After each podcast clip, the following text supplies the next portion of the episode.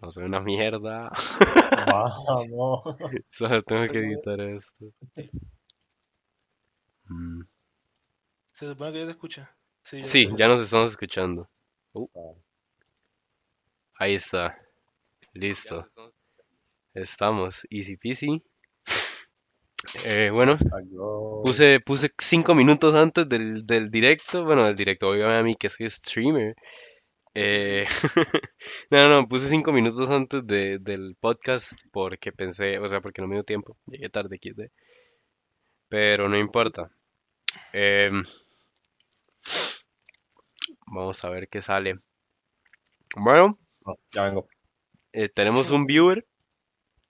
Creo que soy yo. Creo que salen. Probablemente que lo tengo que tener abierto para poder ver el chat. Aguantemos un rato más para que, para que vaya empezando esta, esta, esta hora, ¿verdad? Ahí, relax, tranqui. Todos tenemos una hora, una hora es, una hora es un tiempito. La verdad es que es muy una hora largo. es un montón. Sí, A lo mejor se pasa rápido voy a ver si Gole ya me respondió. Se Nope. me apagó el cel. Es que le mandé, le mandé el link a un pichazo gente. Yo lo que tengo que hacer es poner a cargar el celular. No, Alan.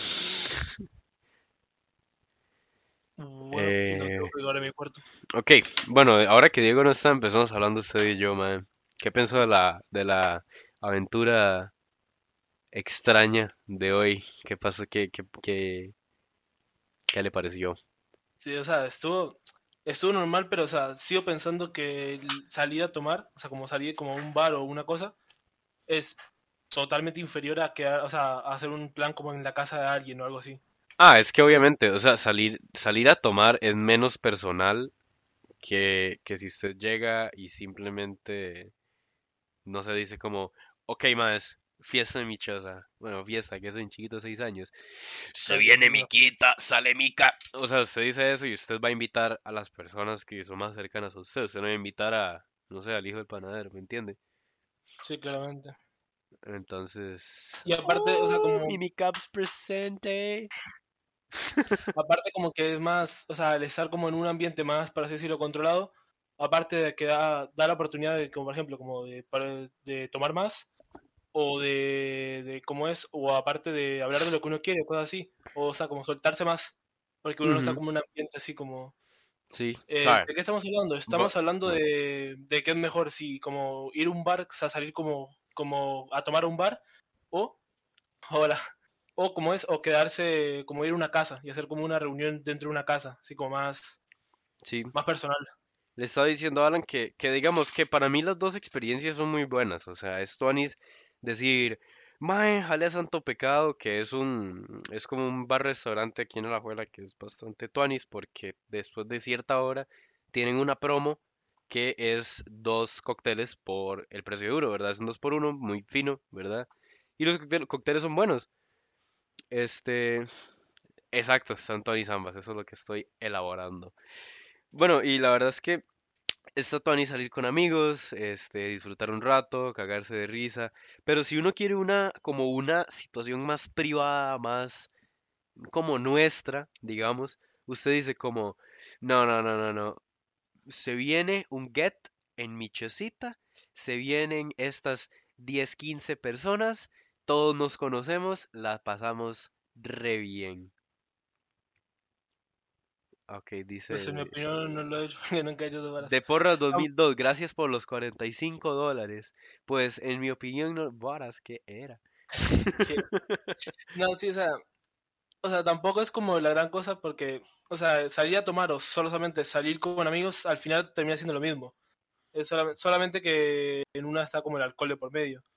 Que claramente es como que a veces es como que agiliza las conversaciones y todo, pero no sé, no siempre es como lo mejor. Hay veces que es mejor solamente salir a pasar el rato, a ir a un restaurante o algo así. Sí, es que eso sí, el despiche se arma en ambas, pero sí es más peligroso con personas que uno escoge. Exacto, y de, y de hecho es menos peligroso el despiche con personas que uno conoce, porque usted dice como, o sea, más bien hay un montón de gente que dice como, no, no, no, es que me voy a, me voy a emborrachar. Let's go, follower. Ah, Bueno, este, usted dice como, Maddy, estoy en mi casa o estoy en la casa de un amigo, conozco al 90% de estas personas, mae, me voy a emborrachar rico, o sea, no me voy a, este, no me voy a pasar de, de copas, pero tampoco es como que me voy a, ¿verdad? Me voy a quedar ahí como en una esquina porque no conozco a nadie me da cosa, ¿verdad? Este, entonces, no sé, siento que usted tiene como más libertad cuando conoce a la mayoría de gente. En cambio, por ejemplo, en, en esta interacción que tuvimos hoy con estos amigos de, de Gabo Crack, ma, o sea, fue Tonis, me cayeron bien todos, todos son súper buena gente, pero no es lo mismo, o sea, no es lo mismo que si hubiéramos estado toda la gang, este, juntos. ¿Dónde creen que se puede socializar más? Dice Jimena. Para mí es que, es que lo que pasa, yo siento que para conocer gente, a lo mejor es como sí, como exacto, en un bar o para salir a un lugar, porque al ser, o sea, porque todos están como en la misma situación. En cambio, cuando ya es algo como más personal, normalmente es como cuando hay gente, o sea, ya hay gente como más, es algo más personal. Entonces, si usted no es como muy cercano a alguien, es más, es más difícil como entrar en un grupo social si no están como en, en o sea, me explico mal, pero sí. No, no, no, sí, o sea, eh, a lo que me refiero, sea, tiene, tiene, tiene razón, este- este o sea, se controla más al privado.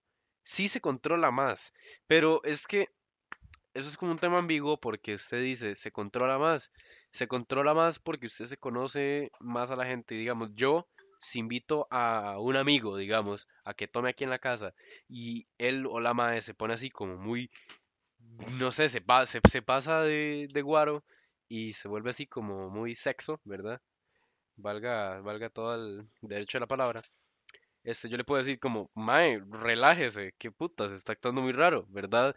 En cambio, si alguien, alguien que yo no conozco se pone en esa misma situación, yo le digo como, o sea, no le digo nada, o sea, ¿qué le voy a decir? Yo no tengo derecho a decirle nada a esa persona porque no la conozco. O sea, puede que reaccione mal, puede que reaccione bien, lo que sea, no sé, ¿verdad?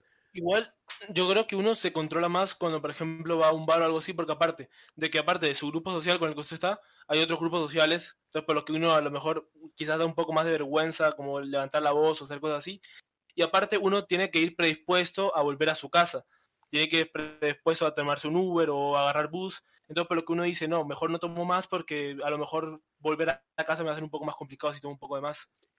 Dice, dice Jimena que da más pena en una casa, También depende de quién sea la es que sí, depende, porque O digamos, sea, o si es como sea, de un amigo de toda la vida, que usted se ha quedado en la casa a dormir miles de veces y que, o sea, como tiene mucha confianza, a lo mejor no le da vergüenza. Si es una casa de un amigo, entonces, o sea, de un amigo de un amigo, entonces a lo mejor ya como que sí da un poco más de vergüenza, porque al ser más privado, claramente, o sea, todo lo que pasa pasa como bajo el mismo techo, todos lo están viendo, o sea, es como todo un grupo más cerrado. Entonces todo se ve, mm, o sea, se ve más claro, si se, toma mucho, a lo mejor en un bar no se nota tanto, pero si están en una casa con cinco personas se nota mucho más. sí, sí, sí. O sea, yo digo que la confianza va de mano con el respeto. No tanto el respeto para la otra persona, porque digamos, yo le puedo tener mucho respeto a un amigo y quedar hasta el ojete en la casa del mae. Pero digamos, cuando yo me quedo a dormir, digamos, porque estoy empalidando un toque, estoy un poco mal, en la casa de un amigo que, con el que vive con los, papás, ¿verdad? Yo digo como, ok, me tengo que controlar, tengo que estar tranquilo, eh, porque di, no, no quiero, no quiero llegar así como al frente de los papás de ese amigo y que me vean que soy todo un borracho, ¿verdad? Porque nada que ver, qué, qué feo. En cambio, si, si ese amigo vive solo y yo voy a la casa de él y me emborracho, di, mae, o sea, eh, eh, es, es amigo. No me importa que me vea como un borracho idiota. Y suave que se me están yendo los comentarios. Me pasó el otro Sí. día, de hecho, porque fui a la cabaña de una conocida que literal solo la hablé una vez y habíamos como dos grupos. Ah, bueno, y, y quedó mal, supongo. Eh, mae, más pena en una casa, yo sentiría más pena en un bar. Obvio, nada que ver ir con alguien que apenas conoce, se debe de conocer bien. Si usted va con amigos, la pena sí disminuye, pero no tanto. O sea, siento que si Pues usted iría está en un lugar bar. público, iría solo a un bar. Mae, Es solo si no tengo nada que hacer y todos mis amigos están ocupados y de verdad quiero ir a un bar. Así, mae, es, digo, no sé, me siento un mae, le a la par de un mae o una eh, güila y le compro una bebida y le digo, mae, di, cuéntame usted o algo así, para hablar de cualquier basura, literalmente.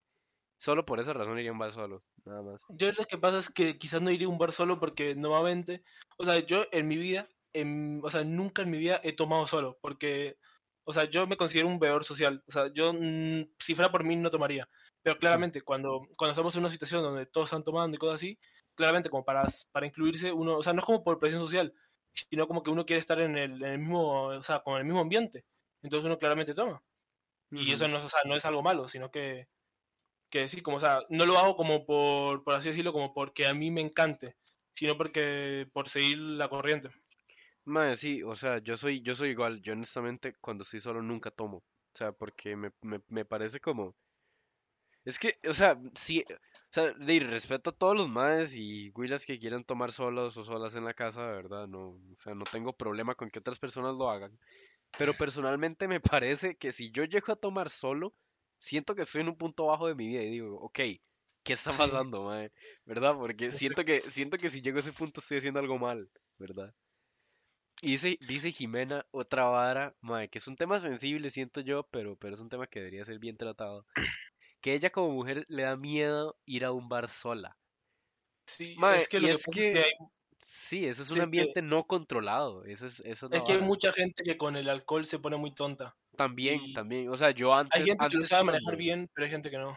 Antes cuando yo no sabía manejar el alcohol a cierto nivel, de ahí, mae, me, yo era tal vez no un tipo de una, o sea, tal vez una persona que podía llegar a hacer algo sin consentimiento con otra persona, pero sí era muy pushy y sí era muy necio y así. Pero de ahí, no sé, mae, o sea, personalmente pienso que pienso que sería mejor y, es y se pasa más tuanis en la casa de alguien. Sí, como una reunión así como más global. Sí, sí, sí. Pero pongan temas más generales, ahora nunca la he vivido. Sí, sí, no me la container. Estamos esperando a Diego que está haciendo basta, hablando del maldito diablo. A ver, suave, suave, que Jimena continúa con la historia. Continuando con la historia de la cabaña, habíamos dos grupos. Los dueños del lugar que se conocían entre ellos y eran como un grupo de compas, y los que fuimos invitados por un amigo común. Uh, mae. Entonces, como para iniciar a, interrel- a interrelacionarnos, ok, sacame el diccionario de Oxford, fue un toque incómodo romper el hielo. Después como que ya se logró, pero es dema incómodo. Es que esa es- es otra vara, digamos, si, si yo tengo un grupo de amigos, este, que son, ¿cómo se llama? Eh, que son, ay, ¿cómo se llama esta vara? Que, que no les gusta hablar con la gente, Ah, introvertidos. que son introvertidos y los presento con mi grupo de amigos que tal vez también sean introvertidos, no se van a hablar, o sea, no se van a hablar entre sí. Por eso, no sé, por eso siento que usted tiene que escoger como los grupos de amigos y con cuál amigo ir presentando a los otros y así van juntando Igual- los grupos. Yo creo que ahí como que la mayor responsabilidad cae en el que es como el nexo de los dos grupos. Exacto. O sea, esa persona, si usted, o sea, si usted trajo los dos grupos, si usted juntó los dos grupos, usted tiene como que tratar de alguna forma intentar conectarlos. Porque normalmente, si, o sea, normalmente los grupos lo que va a pasar es que si usted trae dos grupos y los deja solos, y el un grupo va a hablar con su grupo y el otro grupo va a hablar con su grupo. Sí, O sea, como por voluntad propia no se van a, no se van a incluir.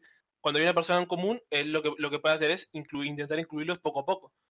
Debe ser, o sea, para mí es muy complicado es, y casi imposible incluir dos grupos, y más si son gente muy diferente. Es que normalmente, eh, cuando uno tiene varios grupos de amigos, normalmente son muy diferentes, porque claramente la gente es muy diferente. es que sí, sí, y sí. entonces hay gente que es muy complicada incluirlas.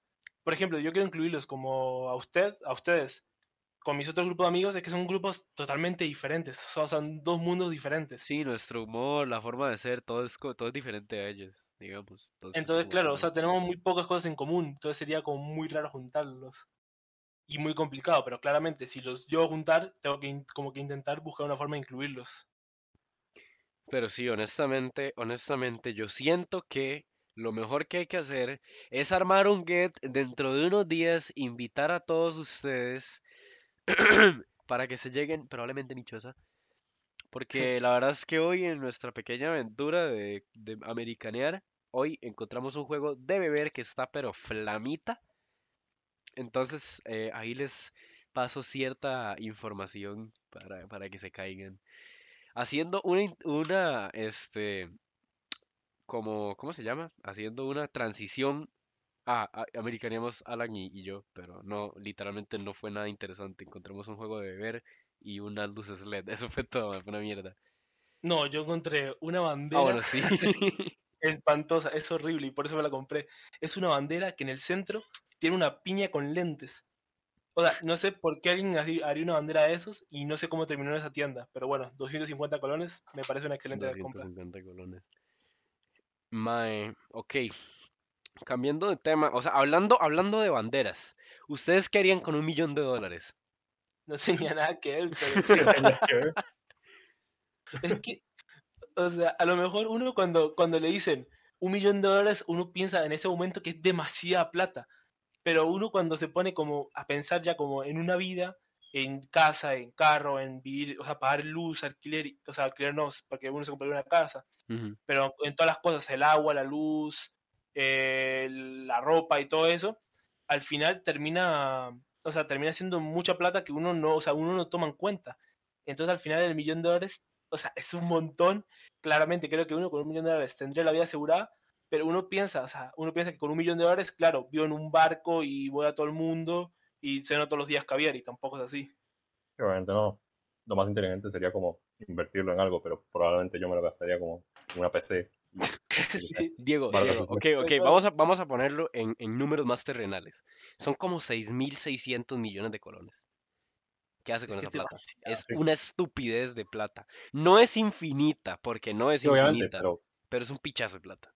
si uno la gasta como tonto, en algún momento se la va a acabar. Obviamente. Igual Más yo creo que lo, tarde. Lo más interesante del que haría uno con un millón de dólares es el primer día.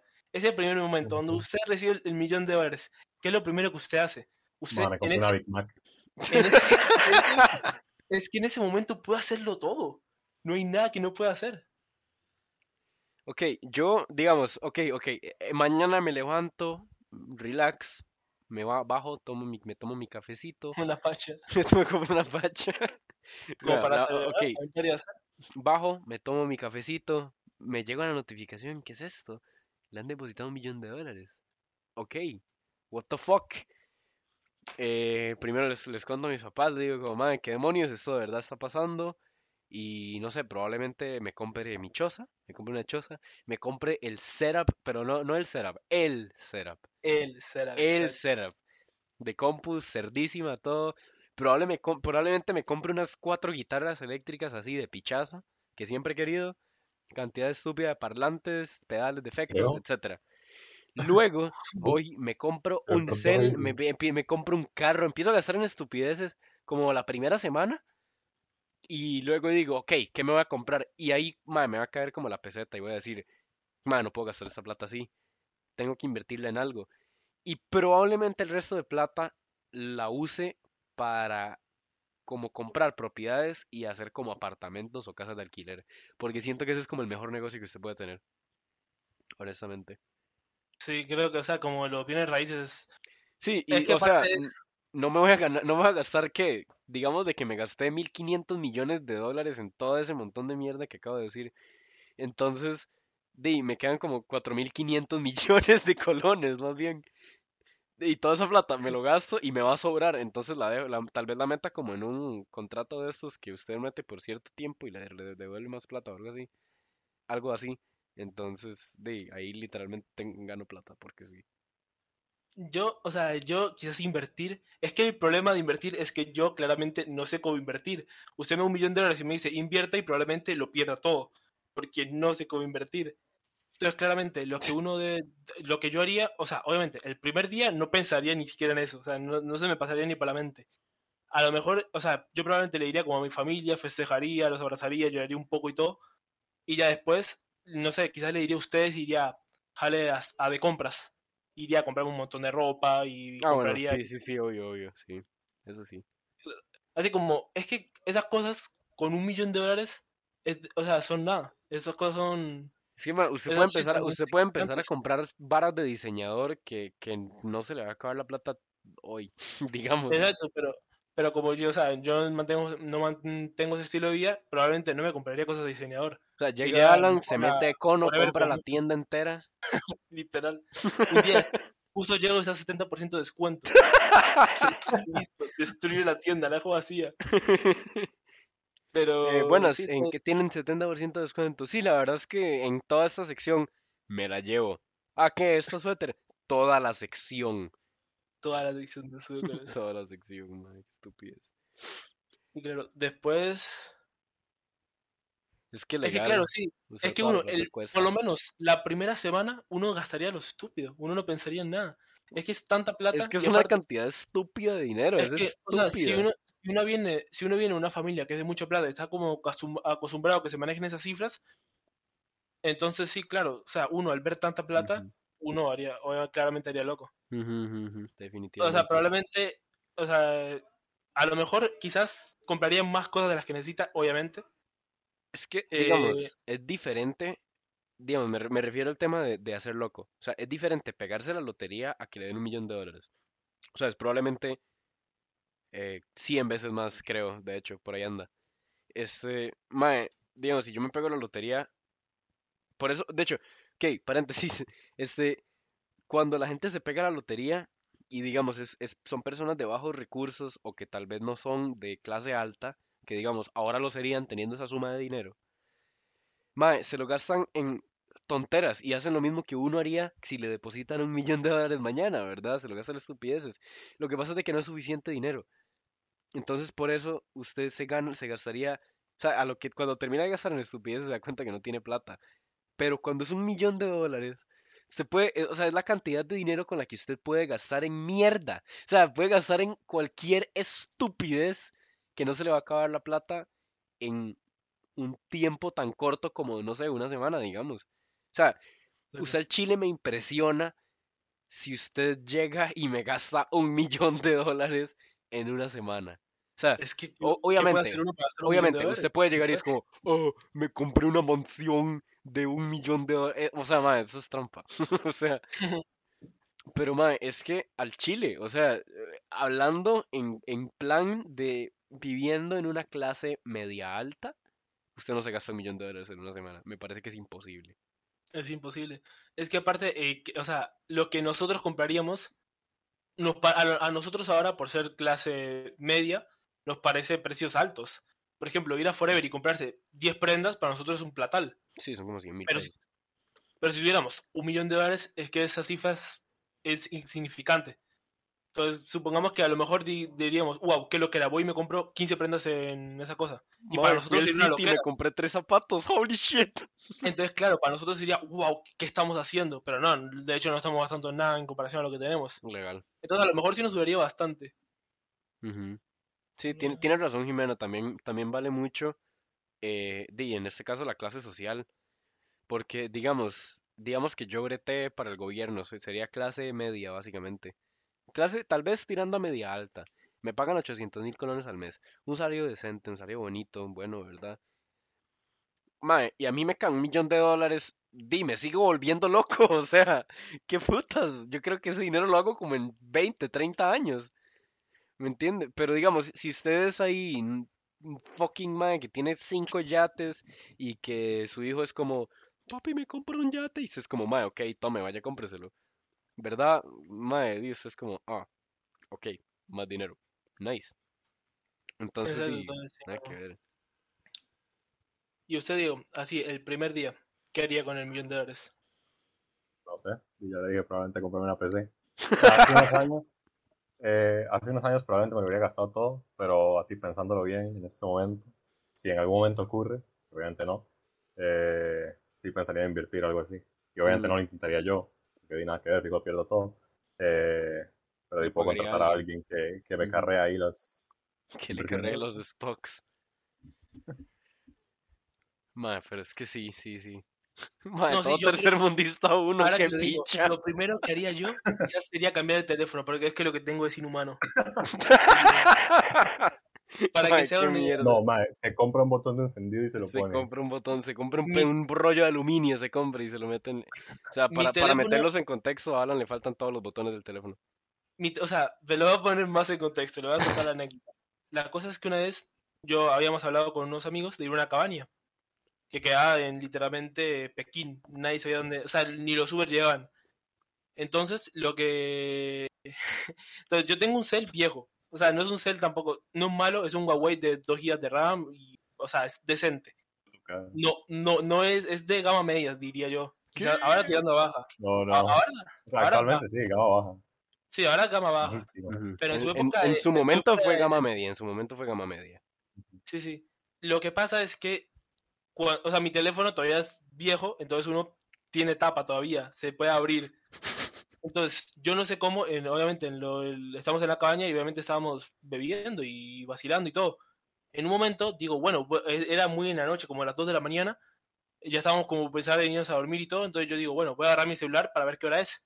Entonces, cuando agarro mi celular y lo intento prender, no tenía ningún botón, o sea, no había ningún botón en, la, en los costados.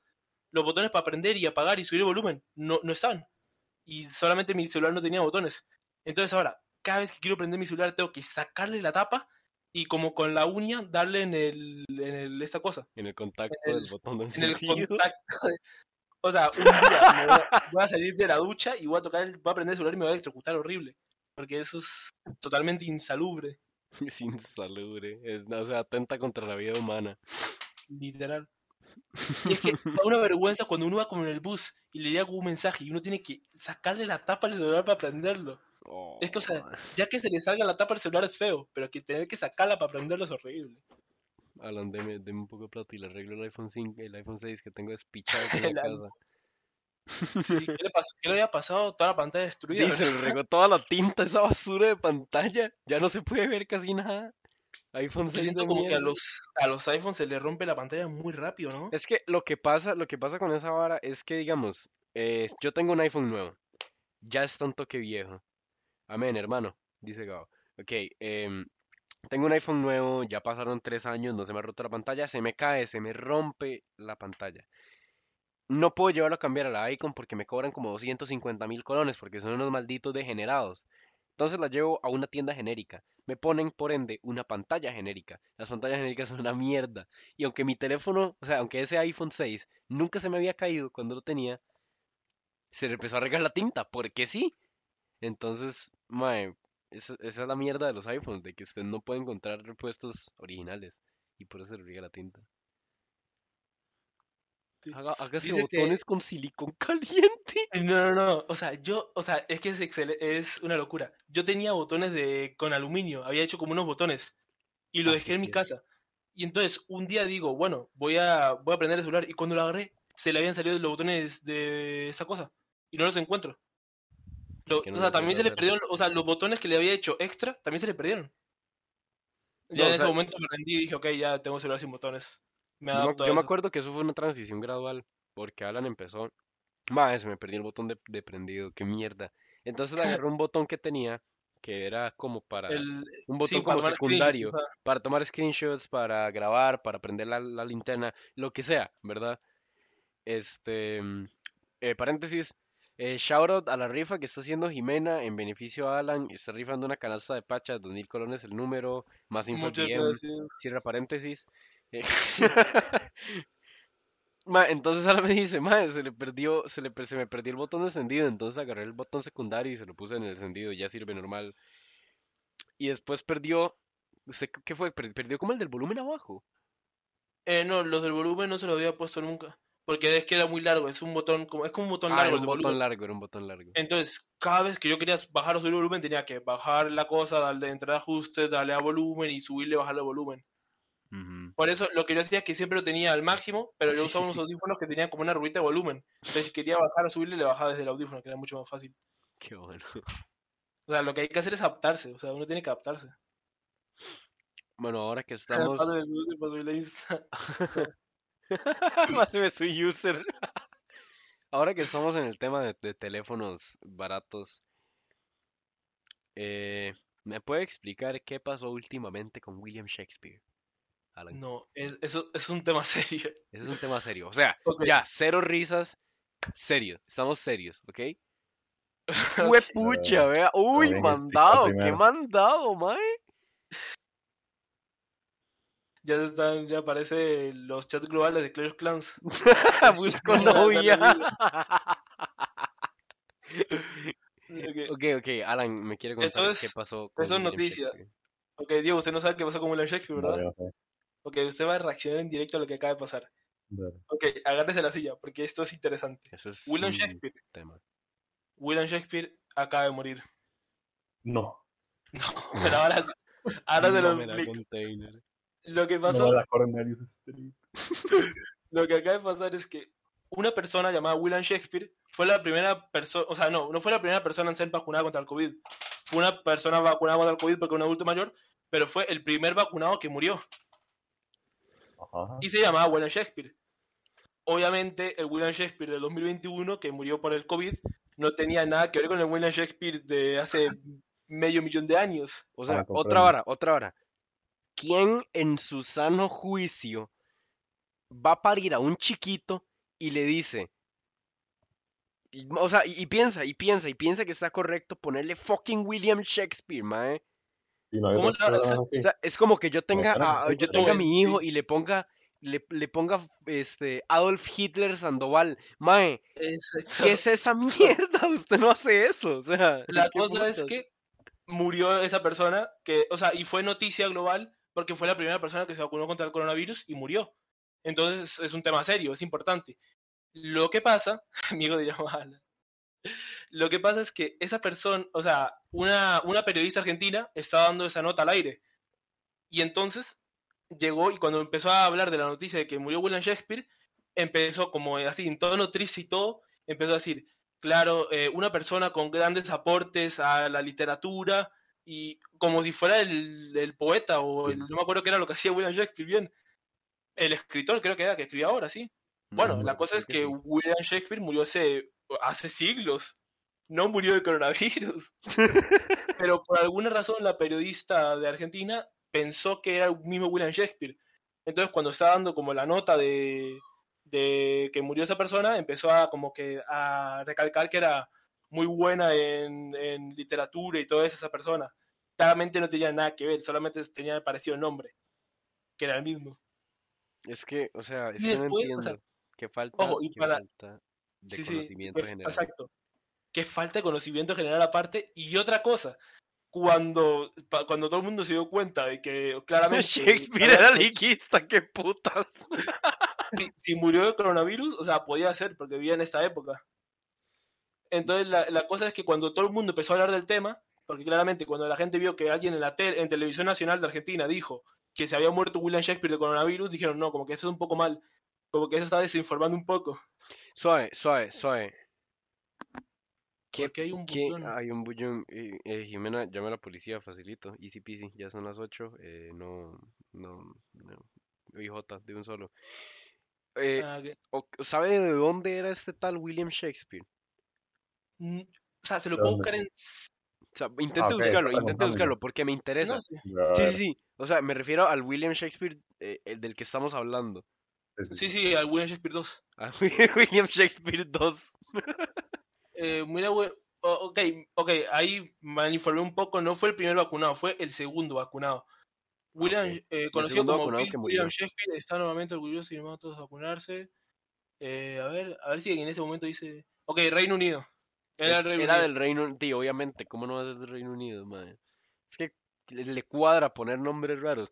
O sea, es un maje, es un maje que mide metro setenta, tez blanca, pelo café, eh, con textura normal y se llama como eh, Luis Emperador Rogelio IV. Y el maje trabaja en el súper de la esquina. O sea, es que esos países son tan raros, me parecen tan raros. Exacto. Y entonces, o sea, para cerrar con broche de oro, cuando todo el mundo le, le está, o sea, le está, a la periodista le estaba cayendo un poco, porque claramente lo que dijo fue una tontería a nivel atómico. Y cuando la periodista empezó a escuchar que le estaban diciendo eso, se defendió diciendo que la malinterpretaron, que no era lo que quería decir. Pero literalmente dijo eso, o sea, no, no sé qué puede malinterpretar uno. Cualquiera se O sea, puede confundir, ¿eh? o sea, puedo confundir el Shakespeare, que es mundialmente famoso, y no creo que exista una persona sobre la faz de la Tierra que no sepa quién es, con Y eh, un, un William Shakespeare que se murió de fucking coronavirus, mae. O sea, tiene como 500 años de diferencia entre uno es que y el claro, otro. Quiero buscar cuándo se murió William Shakespeare. Búsquelo, No, es búsquelo, que búsquelo. William- Yo estaba a punto de William eso. Shakespeare murió hace muchísimo tiempo. Hace O mucho. sea, O sea, a lo mejor, si, si fuera una persona que murió como recientemente, puede Sí, ser digamos, que se si William claro, Shakespeare fuera como. Picasso, que se murió hace no mucho, creo. Se murió en 1616. Mae, Exacto. son seis, son 500 años de diferencia. ¿Cómo Son, se se casi con eso? 500 años de diferencia. ¿Cómo puto se confunde entre dos William Shakespeare? Pero Shakespeare era don. Sí, o a lo mejor, a lo mejor fue que Shakespeare vivió, pero millones de años. Era inmortal Shakespeare. Porque aguantó Primera Guerra Mundial, Segunda Guerra Mundial, la peste negra, pasó por todo. Pero bueno, al final el coronavirus se lo llevó. Un gran artista. Ok, Grandes bueno, aportes de la escritura. Sí, el, el Mae escribió el, el diario de Greg. La verdad es que me parece un, un libro excelente. Este dice, o sea, cuenta la historia de cómo un joven nihilista vive su vida y, y- piensa que él es el centro del, del mundo. Varas era. Por cierto, ¿siguen sacando diarios de Greg? Sí, o ya todavía. dejaron de No, no, no, todavía, sí. todavía, todavía Voy a sí. buscar sacaron el 16. El último que yo vi fue el 15, pero ¿Qué? No, ya creo que ya como por el 17, 18. Chile. O sea, es que hace un tiempillo en el, en el City Mall, iba pasando por la librería y había una estantería así con, con diarios de Greg. Y estaba el 15, man, y yo me quedé como en el 10. Qué puto, yo me quedé como en el 7. alucinando. Yo creo que hay cosas que. Es que yo siento que hay como autores que no saben cuándo terminar algo. Es que no, no, yo creo que no saben cómo terminarlo. Exacto, es Porque- que ¿cómo termina el diario de Greg? ¿Qué Es hace? que, es Muere. que, es que, es que yo creo que, creo que usted no sabe, pero, o sea, el diario de Greg, cada libro es un año entero. El man escribe por un año entero.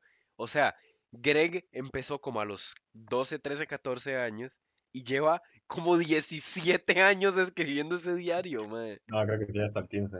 ¿Qué? Bueno, El 15 años. 16, si no Tiene, tiene como 28. Tiene como 28 años y sigue escribiendo en el diario. Es ahí. que, es que es eso. Por ejemplo, ¿usted cómo termina el diario de Greg? ¿Cuál sería el final? Eh, de hecho, hay un, hay, eh, de hecho, el creador, Jeff Kinney, eh, creo, dice que hay un cómic que se llama eh, Greg a los 25, una hora así se llama. Y la verdad es que es Greg ya joven, ya digo, ya como adulto, ¿verdad? Entonces, ya tiene su trabajo, se separó de Rowley porque di, no son amigos y no sé, algo pasó. Y la verdad es que el man decide ir a visitarlo. Y, y Rowley lo recibe como muy frío. Y, y- y para no llevarlo con el cuento, el final del cómic es Rowley cerrándole la puerta en la cara a Greg mientras le dice, Greg, no soy gay, entiéndalo. O sea, no- ma, es, es un cómic demasiado es el confuso. Es el final, es el final del cómic, es el final del cómic, es demasiado confuso. Y ya, ese es el, ese es el final. Ese es Así el final, así se termina el de diario de 15 Greg, libros. así se termina. Ah, dice, dice Willy que él es Dream. Ah, me lo, me lo imaginé. Sí, sí, sí, lo Mm. sabíamos. Greg, ahora sobre filosofía, lo vi en la UCR. Para la UCR todo es filosofía, depende cómo se lo mire. Literalmente. Ok, Pero siguiendo, siguiendo el tema de eh, noticias internacionales, noticias que, este, que sacudieron al mundo. eh, ahora estaba buscando temas para el podcast, ¿verdad? Y yo dije, mae, ¿cómo, le- qué- a, a qué le puedo sacar el jugo que sea un tema actual y que sea interesante? Y pensé de una vez en la teja. Y digo, mae, me voy a meter en la teja porque esos más tienen una historia que siempre, o sea, es una, siempre son puras porquerías, ¿verdad? Y, di, o sea, por mi suerte me encontré esa historia que me parece que le están dando demasiada pelota, aunque no fue tanto, pero mm, la verdad es que no sé. Ok, dice, un oficial de la Fuerza Pública eh, de 32 años fue detenido por el OIJ como sospechoso de robar el celular de un ganadero que fue asesinado y vendérselo luego a un concuño en 60 mil colones. Que es un concuño. Mm, No sé, me imagino que Ok, un conocido. Eh, Pero- Empezando por ahí. Ok, sí, vamos a lo más o- importante. ok, ah, hay muchos temas que discutir de esta vara. O sea, digamos, o sea, yo, yo, yo lo primero lo que pienso es, me pongo en los, en los zapatos del oficial en la escena del crimen o donde sea que se le quitó el teléfono al pobre señor ya, este, ya muerto y, y- y- y usted ve un celular que usted dice, a esa vara le saco 60 rojos y va y se lo quita, o sea, se lo quita básicamente de las manos de un hombre muerto y lo vende por 60 rojos. Ah, pero el ya estaba muerto. Estaba el muerto, se lo robó muerto. después de muerto. O sea, Sin, es que, llegó el policía a la escena del crimen, vio el celular y lo agarró y dijo, bueno, mío. Digamos, lo digamos, yo siendo el oficial, siendo el oficial, porque los oficiales son un, es uno de los eh, trabajos más peligrosos, peor pagados. Stonks. O sea, es uno de los trabajos más peligrosos, peor pagados del país y básicamente del mundo. Y, y no sé, digamos, eh, mataron a un mae multimillonario y tiene un fucking, no sé, un iPhone 12 eh, Pro Max enchapado en oro con diamantes. Yo digo, mae, me la podría jugar porque la verdad es que me falta plata y me gusta y, me- podría me podría jugar el chance de vender esto. Pero mae, si me va a robar un perol de teléfono que le saco 60 rojos, es que qué gana, mae. Eh, Déjeme, déjeme seguir, déjeme seguir para ver si ya le pusieron una sentencia. A ver. Y, Eh, po- y indícalo por mientras, y, o sea, y aparte, dos temas. Primero, porque el, el centro de la noticia no es el asesinato, sino que el oficial se robó el celular. Ni siquiera había pensado en eso. Y aparte, ¿qué celular tan malo tiene que ser para que lo venda a 60 mil colones? Me imagino- me imagino también-. Me imagino También es que como es robado quería- y es un Sí. muerto y usado, así que baja un poco el precio. Sí, le, le Sí, es que el antiguo dueño murió, se lo saqué de las manos, estaba así, aferrado al celular y se lo tuve que Hay una mancha de arrancar. sangre en el teléfono en la parte de atrás. Pero, Sí, mae, sí. este, este asesinato es demasiado trágico. O sea, creo que, creo que al oficial no le han dado sentencia, pero el asesinato es todo trágico, dice. El- Perdón. El homicidio ocurrió la noche del martes 5 de enero, cuando una hija del ganadero encontró a su papá tirado cerca del portón de su casa. El señor fue asesinado de varias puñaladas y de varios balazos. O sea, esta vara venía con rencor. Eso no fue un asesinato así, cualquiera. Eso, eso es personal. Y después de eso, o sea, ve a la hija del, difunto padre y, y- y el oficial dice, Mae, a ese bicho, a ese bicho yo le saco unos 60 rojos. Por allá, primero que pensé. le saco Igual unos no 70 creo- rojos o sea, en la cueva. sí, no sé, el Maya está muerto, el teléfono no le pertenece a nadie, entonces No, le pertenece a la Pues sí. hija. E Igual, Bueno, eh, ahí hay un, igual- ahí hay un pequeño momento en el que le pertenece al Estado para investigación. Después le pertenece a la hija. Es que, pero en ese momento, como un policía está en una escena del crimen, probablemente la hija está cerca, la hija, la familia llorando, buscando quién es el culpable, y el policía en lugar de estar pensando, buscando pistas, dice, uh, este teléfono, yo creo que tengo un, ¿qué era lo que era? ¿Un qué? No sé, no dicen cuál teléfono es. No, no, pero usted que dijo que se lo vendió a quién? Ah, a un concuño. Yo tengo un concuño que me que lo compra por 60 rojos. El policía, en lugar de estar haciendo su trabajo, buscando pistas, haciendo algo importante, estaba buscando el momento en que todos miraban para un costado para agarrar el teléfono y Ojo, venderlo al o sea, concuño. Aquí, aquí ya dicen quién es el concuño. Dice, una ¿Quién es el fuente judicial informó que el guarda, el guarda de algún lugar, me imagino que la propiedad El guarda. señor, le dijo a los, a los investigadores, a los investigadores, que idiota, a los investigadores que le compró el celular en 60 mil a su concuño, que sería el oficial. Exacto. Ah, exacto. Robarle un celular a un muerto. Es que, o sea, robar ya está malo, pero un poco de respeto. O sea, un poco de respeto. Acaba de morir, su familia está llorando, usted no puede ir a robar el celular. Hay cosas más importantes. Es que vea lo que dice Willy. Imagínese qué tan muertazo, o sea, muertazo Sí. de hambre tiene que ser para robarle el celular a un muerto, mae. Es que tiene toda la razón, que es esa porquería, qué basura de persona. Y aparte, no, o sea, no es una persona, o sea, no es una persona como una persona cualquiera, es un policía, que son, o sea, la cara de la ley. Mm. Ellos se supone que, que tienen que estar dando el ejemplo. O sea, yo o estoy caminando por Chepe Centro a la no en la noche y veo a un oficial y yo me siento bien. Yo digo, mae, aquí pasa algo y ese mae lo ve y ese mae va a hacer algo. Y ahora veo que ese hijo de puta le robó un celular a un, a un granjero muerto, mae. O sea, el policía se queda a la par suya esperando que usted se muera como para sacar el celular. Es como un cuervo, es como un cuervo, está alrededor de la gente esperando Es que se muera para sacar el celular. es un sopilote. Exacto. Es un fucking sopilote. La verdad es increíble. Y aparte, Impresionante. 60 mil colones. Mae, Eh, para el chile, policía lo chile. salta. Sí, la verdad que es un poco. Es que, es que, o sea, s- ok, refraseo la noticia. Oficial roba celular y vende por 900 mil colones. Digamos de que un celular ah, es raro ahí, no sé. Claro, ¿verdad? sí, por la plata baila el mono. Y usted 900 dice como, mae, di una 900 mil colones, probablemente sea dos salarios de ese mae, ¿verdad? O tal vez uno y medio o por ahí ande, no estoy seguro. Mae, di, usted dice como, mae, que hecho verga. Y más bien, esa noticia, usted le hace conciencia de que los oficiales ganan muy poco. Usted es como, mae, qué mal. O sea, una profesión así de difícil y de peligrosa tendría que ser más pagada. Pero usted me dice 60 rojos. O sea, con 60 rojos, ¿usted qué hace? ¿Compra, compra el diario de una semana? De, digo, un mes. Literal, ¿Qué? El policía Nada. fue, fue con su concunio, le dieron los 60 rojos, entregó el celular y llega, fue al palí, compró un kilo de arroz, unos frijoles, fue, pagó la luz y el agua y listo, ya se quedó sin plata. Pagó los dos meses que la- debe en el ICE. Más o menos. Pagó Pagó el celular de él 700 que debía en Goyo. las Pasó los 700 cuotas cuatro de de cuotas atrasadas, sí. Ma, es, Así- que, es que no ¿Te es imaginas que- que lo suelten enfrente de la casa? Así, debe ser horrible. Es que aparte, imagínese, o sea, imagínese, quita las llaves. Ma, y al o sea, frente de la casa, ma, qué es que si lo aceptan enfrente de la casa, ¿dónde va a estar usted seguro? Si frente de su casa no es seguro, ¿cuál es su, su- su lugar seguro? A mí me saltan al frente, al frente de mi choza y yo lo único que pienso es como, bruh. Porque, o sea, ¿y ¿qué más va a decir? ¿Qué más dice? Usted dice como, Es "Oh, que, no". listo, al frente de mi casa, no salgo de mi cuarto, me encierro ahí. Me encierro a recibir clases virtuales. Qué Exacto. mierda, ma, qué basura.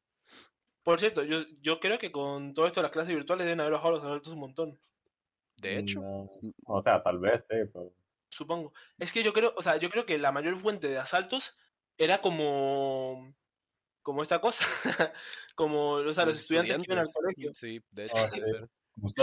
Eh, Exacto, sí, no, a mí me intentaron asaltar Usted lo han intentado por saltar eso. como dos veces, ¿no? dos veces. como dos veces, creo. No. Pero la, la primera vez sí fue como en serio, pero la segunda vez era una persona así como de situación de calle. Entonces solamente tuve que como que, o sea, no lo empujé, Solo que son- pegué en la manzana, man.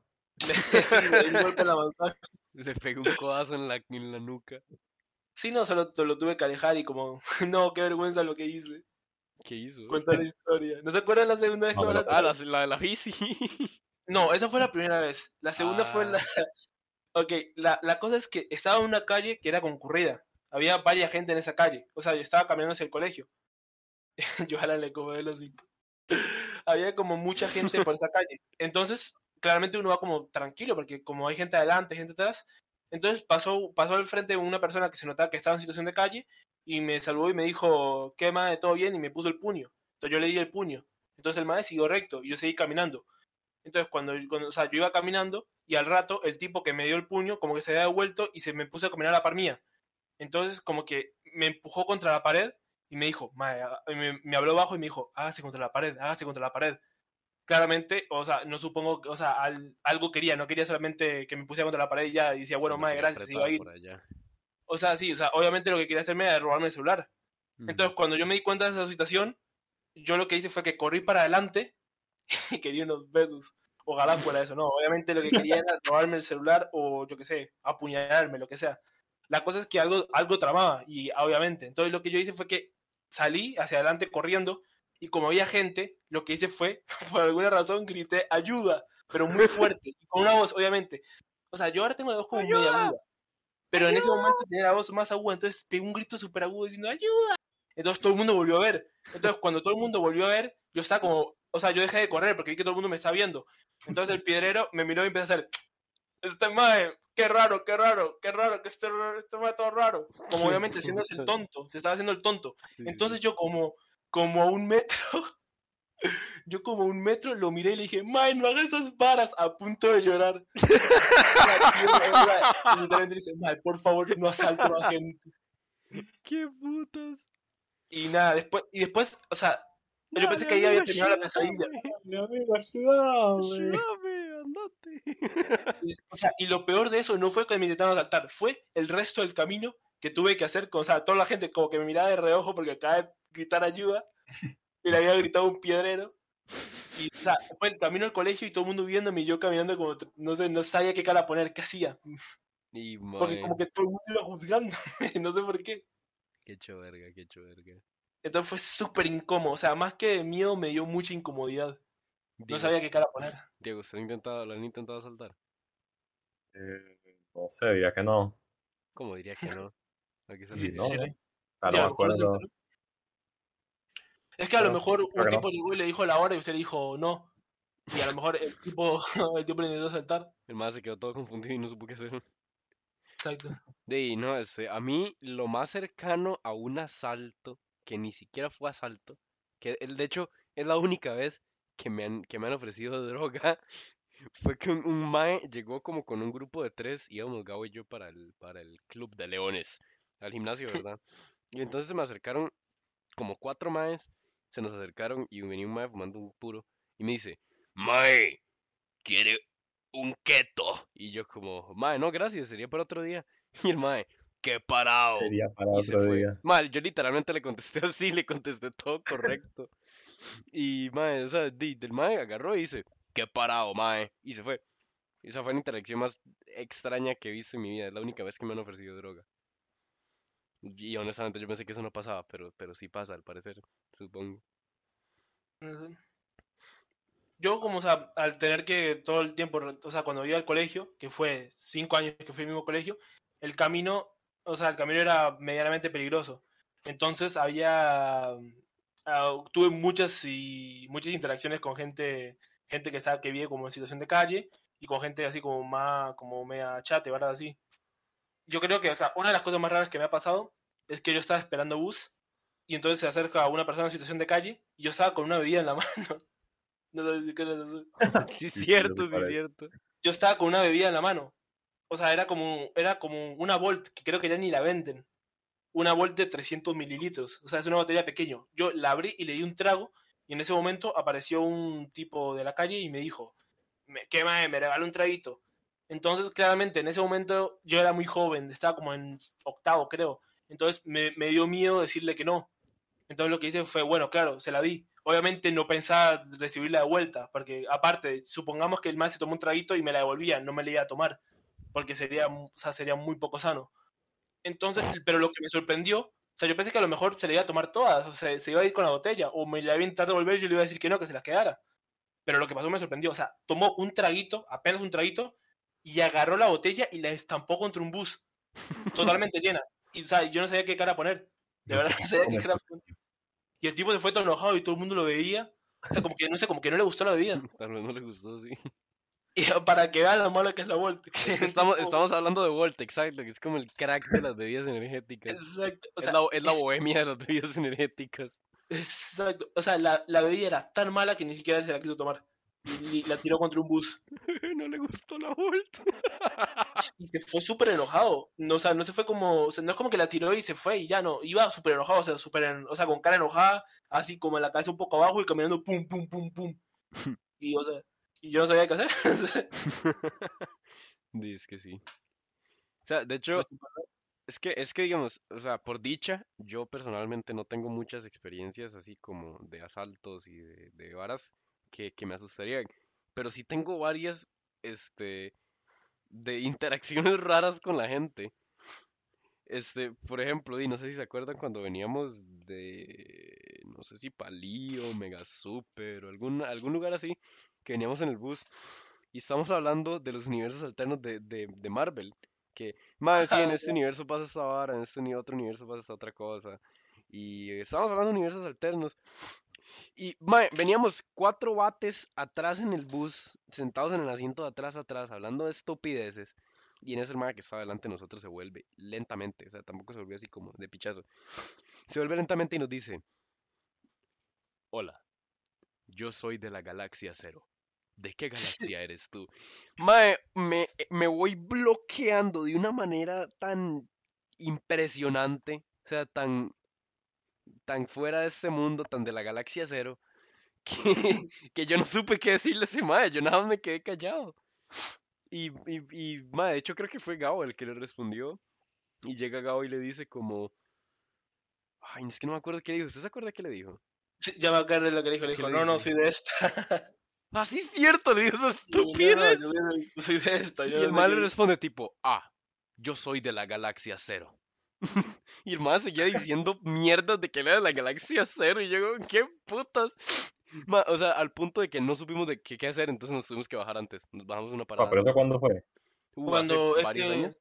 De hecho, creo que usted estaba. Sí, juraría Yo me acuerdo una estaba, vez Diego que, estaba, que Diego estaba. veníamos, pero es que no me acuerdo de eso de la galaxia cero. ¿Qué? ¿Cómo no se Eh, acuerda? Es que me acuerdo que sí, que fue como que el mae que, que iba detrás de nosotros y que el mae, estábamos hablando así de universos paralelos Ujú. y que el mae dijo una, oh, es que qué fue lo que dijo, man. Sí, en mi recuerdo, yo no tengo que haya dicho eso de la galaxia cero. El ma dijo, hola, yo soy de la galaxia cero. ¿De qué galaxia eres tú? Es que fue súper raro. Así me acuerdo que fue súper incómodo, como que nos quedamos O sea, callados. Hay dos opciones. Y ninguna, o sea, una es medio normal. Una es que solamente nos quería joder. Que dijo, ah, estos tipos están hablando de universos paralelos, les voy a hacer como un chiste, así. Pero, pero, o, o la otra es que de verdad se lo creía. La otra es que sí, era galaxia cero para él. Y tal vez sí. así que tampoco, o sea, tampoco me sorprendería. Era un Sí, Coyol, puede Hay ser. gente que, que cree que, que ellos cuando, una hora así que cuando duermen, pueden viajar a un universo paralelo en el que cumplen sus mayores sueños, ¿vale? Así. Entonces, como que alguien quiere ser amigo de Harry Styles. Entonces, que él cuando, pero así que puede controlarlo por completo, que él sale de su cuerpo y se va a un universo paralelo donde es amigo de Harry Styles. O sea, esa vara es como sueños lúcidos, pero, pero, pero me voy a otro Pero universo. sí, eh. Un día para ir, pa- yo iba para el Coyol, pero un compa mío para ahorrarse como 100 pesos quería irse en el bus del barrio de San José. Y más, ese lugar es así medio turbio. Mae, el El bus del barrio vale como- como 280 colones. No vale la pena ahorrarse como 60 colones. Sí. ¿Qué es lo que vale el coyol del Ah, coyol? ok, ok, que la sirve. Y mae, nos montamos en el bus y la Ah. vara y eso. Y la vara y en eso, mae, yo iba escuchando música y volví a ver dos segundos para el otro lado y ya estaban asaltando un compa mío en el bus. Yo, pero no, ¡Qué basura! O sea, estoy a punto de comentar de que el barrio es un lugar medio feo, pero, pero di. O sea, no le anda muy lejos al coyol, pero di, que al parecer me ras equivoqué. No, igual, el Coyol es raro. Es que ya es no es, raro, es- mae, no el es Coyol es raro. peligroso, no es feo, es raro. Es de los pocos lugares en los que usted puede o sea, usted puede salir y encontrarse un carro de lujo y a la par un caballo. Mae, cruce la calle porque, porque ahí vienen los caballos. Literal. Viene un montando fucking caballo de la nada. Exacto. Y hay gente muy rara. Y aparte es como que, como que es una mezcla rara. O sea, es- hay como condominios y a la par hay casas de muy bajos recursos. Es como todo muy, muy es, como, es mezclado. como agarrar todo el país y poner las zonas marginales y las zonas de alta de, de, de, de, de- de ingresos altos y juntarlas en un como un- en un radio como de ¿qué? 10 kilómetros a la redonda, una hora así, Aparte, menos. o sea, yo soy, yo soy poco conocedor. Yo conozco muy poco de, de Costa Rica. Porque tampoco es que me he involucrado mucho. Pero, o sea, hasta donde yo sé, eh, corríjame si me equivoco, Coyol es el único que tiene 12 bytes. O sea, tiene el device para Coyol 1 y Coyol 2. Yo creo que, es- o sea, no estoy seguro, no estoy seguro. Ah, pero que hay otros lugares. Di, puede Sí, ser, sí. pero honestamente yo creo que sí.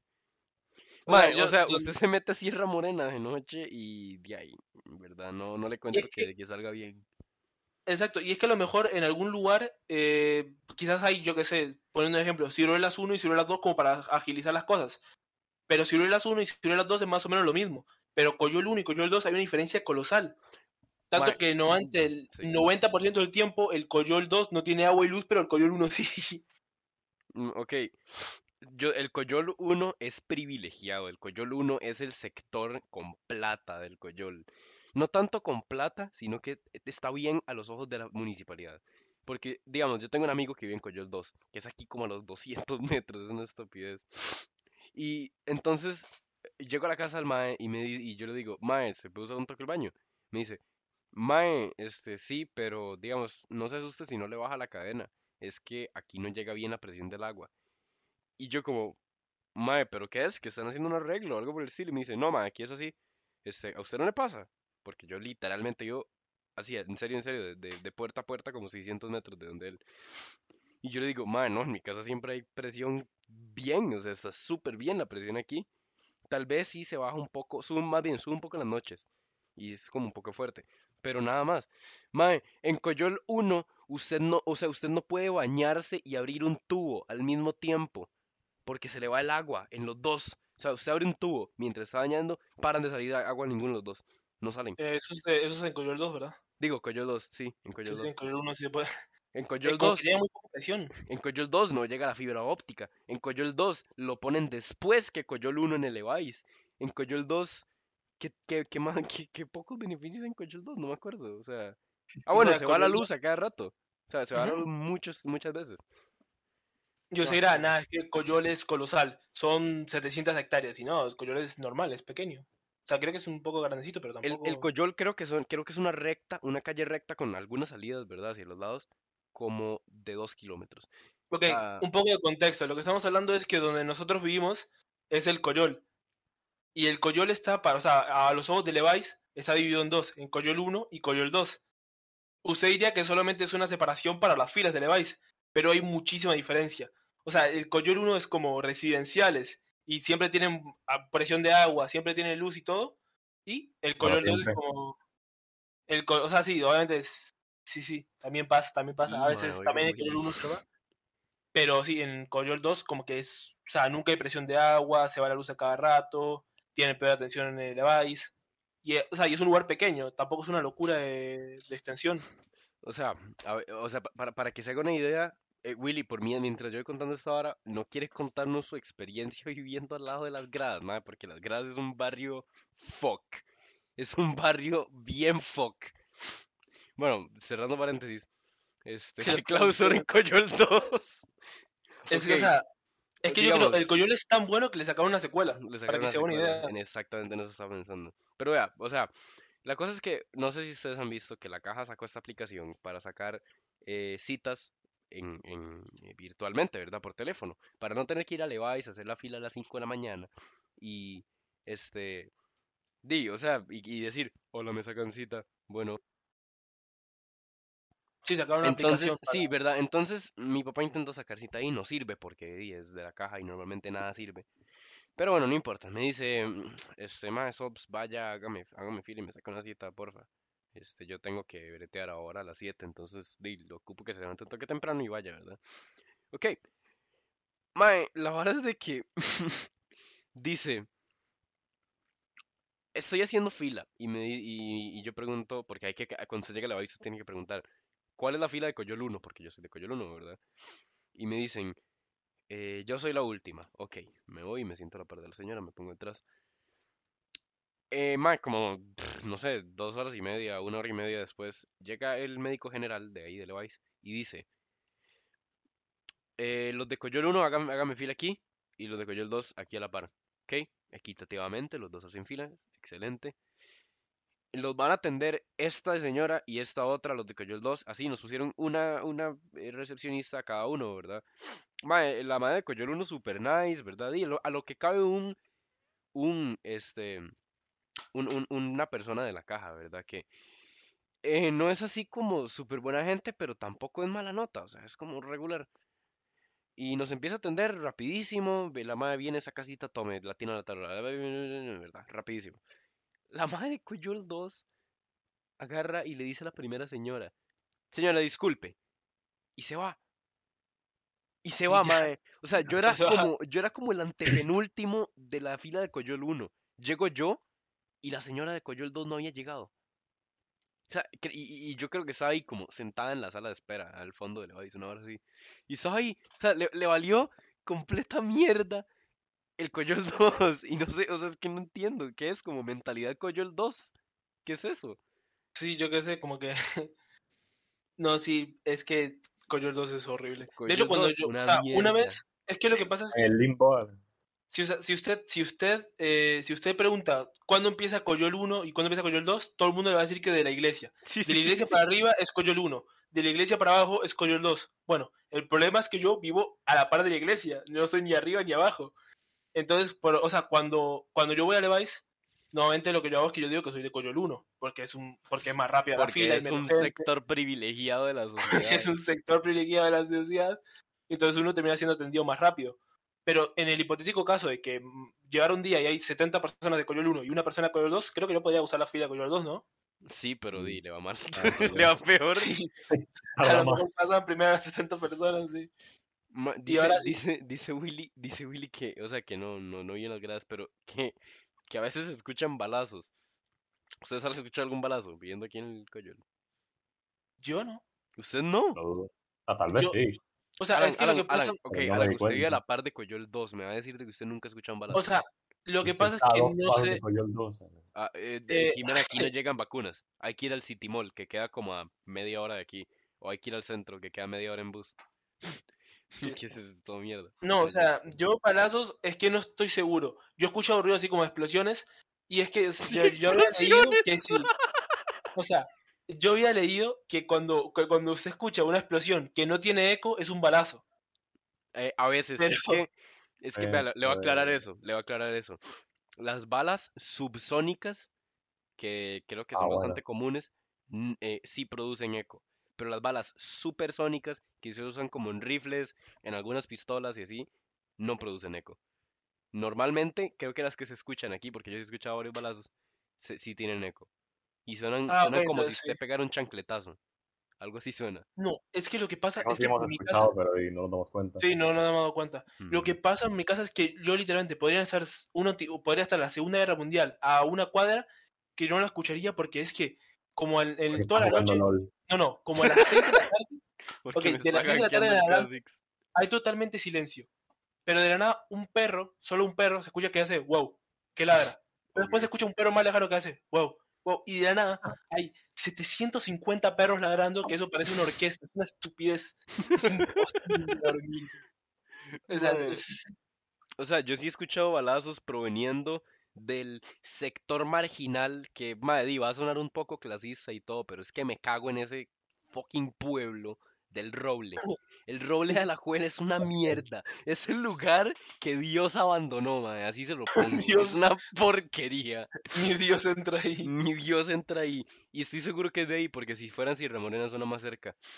Mae, o sea, el, Apruebo el el, roble, es que el roble es una mierda. Yo iba a clases en el roble, o sea, eh, desde noveno, o sea, noveno, décimo y undécimo fueron, eh, esos años fueron en el roble. Yo los llevé en el roble en un cole ahí.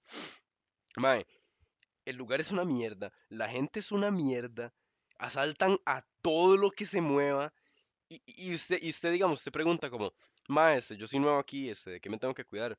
Y esos, y los hijueputas tienen la indecencia de decirle, Mae, cuidado se mete a Villa Eli porque ahí es peligroso.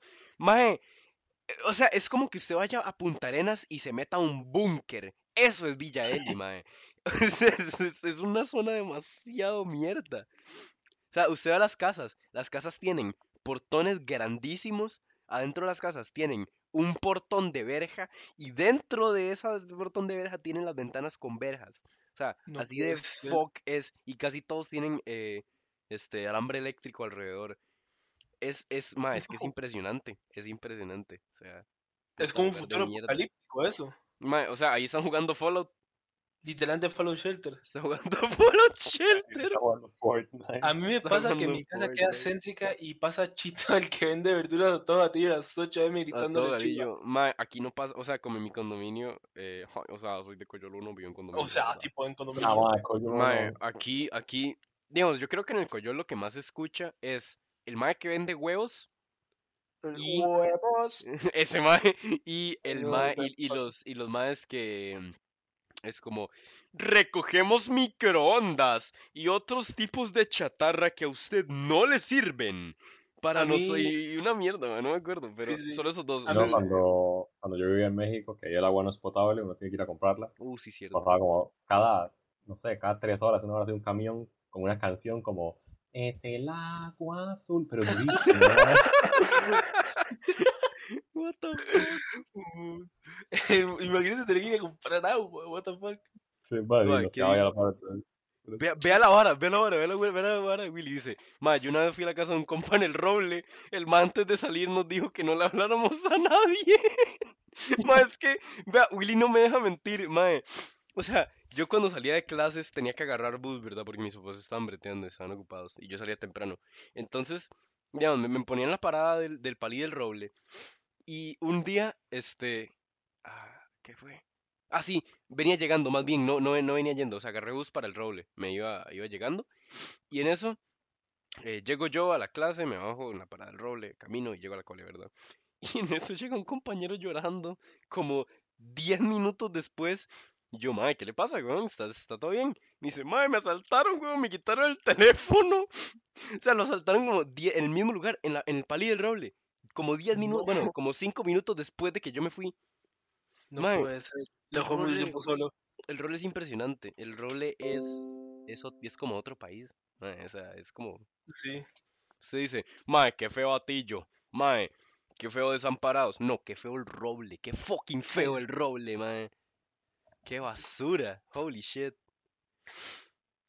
Bueno, yo no sé si ustedes tienen algo que añadir de lugares feos o de algo que les haya pasado por el estilo. De lugares feos. No, o sea, hablando de lo que estamos hablando de que de los ruidos molestos en la mañana, o sea, por, por mi casa, el único ruido molesto que pasa es a veces la iglesia. No sé por qué son tan escandalosos.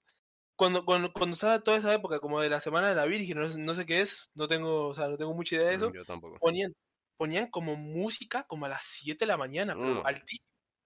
Oh, y, y empezaban como a hacer cánticos y no sé qué cosas, y salían todos juntos con una imagen de la Virgen ahí. Todos juntos tomados de las manos como hermanos. sí, en una Sí. casa que yo estuve con mi papá, eh, era algo así como una vez por semana, una hora así, venía un grupo de gente a cantar canciones cristianas. Así a la par de mi casa, mae. No. Ah, ok. Uy, sí, cierto, Cabo me había contado de eso. sí, sí. Contexto, Cabo es la hermana de Diego. Un toque tarde el contexto, pero bueno, vale, picho. Sí, sí. Sí, Una cierto, experiencia claro. vivir en Costa Rica. Sí, es que hay lugares feos, igual.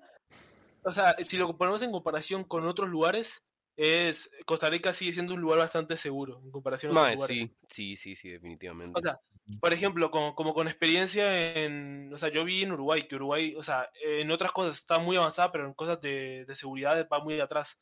Es muy inseguro Uruguay, igual que. Argentina, Argentina un poco más. Pero lo que pasaba en Uruguay es que en Uruguay es muy normal que se metan a las casas a robar. Eso es algo más normal. O sea, acá apenas lo he visto. Pero, pero en, en Uruguay es muy común. De hecho, por ejemplo, mi papá lo que tenía es que como te- trabajaba en organización de eventos, él tenía una un, tenía un lugar donde tenía todas las cosas de la empresa, que, era, que estaba como a 500 metros de nuestra casa. Y una vez le rompieron las ventanas de ese lugar y entraron para sacarle las garrafas de gas. Que en Uruguay se, se usa, se usa mucho. Es que en Uruguay se usa mucho las cocinas a gas todavía. Sí, sí. Entonces, sí, las garrafas de gas son muy caras. Rellenadas no tanto, pero la garrafa en sí es muy cara. Ah. Entonces, normalmente la gente, o sea, cuando entran a robar a las casas, lo que sí siempre saben dónde están y siempre saben que se pueden llevar, es que si se ponen a llevar un tele es complicado, se les puede romper. Sí. Si se ponen a buscar celulares o plata, no saben dónde está. En cambio, la garrafa siempre está pegada a la cocina y es una cosa dura, es complicada sacarla, pero no se le va a romper y se, va- y se vende fácil. Y no importa tanto si se abolla o si se raspa. Entonces, claro, es normalmente la gente lo que hace, si va a entrar a robar, si quiere entrar, si no tienen como nada planeado, solo quiere entrar rápido y robar lo más, lo más caro que puedan y salir, es la garrafa. Mm. Entonces siempre entran a robarse la garrafa. Entonces era como el más común. Y mi papá me contó que él una vez, cuando estaba trabajando en Colombia, eh, fue hace unos años, cuando estaba, no sé, como el mayor momento de gangs, que él estaba así trabajando chill y una hora, creo que fue un edificio, una hora así explotó. Ah, ok. Y él vio así la explosión desde, desde una ventana. Ok, ok. ¿Y por qué Pues sí. explotó el edificio? Y yo qué sé, pusieron una bomba, algo. No, huevón. están, están grabando una película. Sí, sí. Di, no, a lo mejor puede ser un accidente laboral. Mae, no, o sea, yo, y o sea, personalmente yo me quejo mucho de Costa Rica, me quejo mucho de muchas varas que tenemos, pero mae, yo no, al Chile no lo cambio por vivir en casi ningún lugar.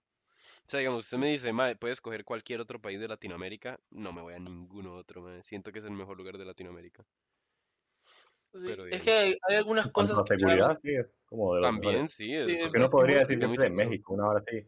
Pero igual en México sí hay un montón de, de pandillas y ahora sí. Sí, me- es Sí. que México, México es como más tryhard, es como Es más que- y aparte, mientras más al norte, es que como mientras más al norte de México, más ¿Más peligroso al es. norte o más al sur? Cualquiera de los dos. Legal. Sí, Si se va como una zona céntrica, ahí el centro sí, el centro es bastante normal. Pero es que el norte, toda esa parte de, de- como la, con la frontera de Estados Unidos, eso Sí, es que ahí es, puro ahí- narcotráfico. ahí es, puro, di- es- puro, exacto, es la cuna del narcotráfico. literal, o sea, todo el tiempo. Y hay un montón de, de pandillas y cosas así. Bueno, ¿Cómo, ya- ¿Cómo llamas la parte nórtica de México? ah, no No sé. sé. O sea, la parte sur de, de, de esta cosa, de, mm, De de Estados Unidos. Unidos es Nuevo México y eso. F- Nuevo Texas, México y Nuevo México, sí. por ahí sí. Pero del otro lado, ¿cuál Allá al sur sé que hay, creo que se llama Chiapas. Juárez, ¿no? sí, creo que es Juárez. Sí, Juárez es bravísimo, madre, sí es cierto. Sí. Bueno, yo siento Sí. que deberíamos de ir cerrando porque ya llevamos este como una hora y siento que siento que se, que trata- se trataron buenos temas, se trataron buenos Sí. temas. Yo creo que para, que para, para terminar podríamos como tener unas conclusiones ahí de todo lo que hablamos, sí, como intentar concluirlo. A ver, ok, conclusiones eh, de los temas que me acuerde. ¿Qué hacer cuando usted le dan un millón de dólares? Inviértalos o ahórrelos. Eh, eh, eh, si, si usted le roba un teléfono a un muerto, usted es una mierda. Exacto. Y, y- muertazo, y- digo, y güey. usted es un muertazo de hambre, madre, literal- literalmente. Y este, vivir en Costa Rica, Stonis. No sé si me brinqué un tema. No importa. Probablemente. Creo que sí. Diego, ¿sabes sí. sus conclusiones? Mae, que William Shakespeare fue un grande Ah, bueno, sí. para la cultura. Fue un grande. Lástima que se murió Sí, coronavirus. Sí, lástima que le dio COVID-19. Alan, le, le falta el tema de, la, de los bares y las eh, situaciones sociales, y que lo termina usted. Ah, claro, sí, para mí. Eh, bares o esa cosa, depende mucho de la persona. Hay personas que disfrutan más salir. es que es una, una experiencia diferente y hay personas que pre- disfrutan más estar como en una reunión de casa. Después, Coyol 1, totalmente superior a Coyol 2, pero, Sobre espérese, Coyol. pero ojo, ojo, ya se confirmó, o sea, se lo doy como, como noticia así, exclusiva, que va a salir Coyol 3 y dicen que esa va a ser buena. Dicen que Coyol 3 va a ser mejor que los dos juntos. Coyol 3 va a ser una locura. Mae, mae, pero yo vi que en el trailer salió Thanos, mae. Sí, sí, va a salir Thanos en Coyol 3. Ok, ok. Y también, ¿qué otra cosa? Que claro que sí, que vivo, o sea, el país es, en algunas cosas está muy atrasada, pero sí, en seguridad es bastante seguro en comparación a otros países como México, Argentina, Uruguay. Sí, Entonces- estuvo, estuvo nice.